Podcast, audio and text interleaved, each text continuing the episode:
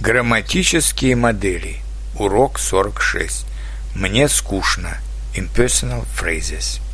Мы часто передаем наши чувства безличными предложениями. Это предложение, где нет субъекта, существительного в именительном падеже, а есть только объект, выраженный обычно в дательном падеже.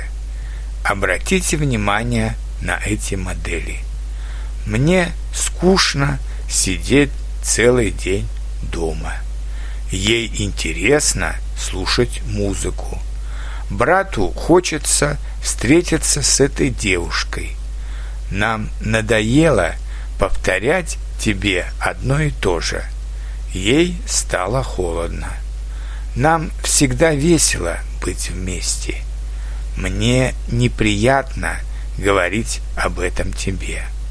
Вам удобно сидеть в этом кресле? Сестре грустно. Давайте развеселим ее. Тебе будет тепло в новой куртке.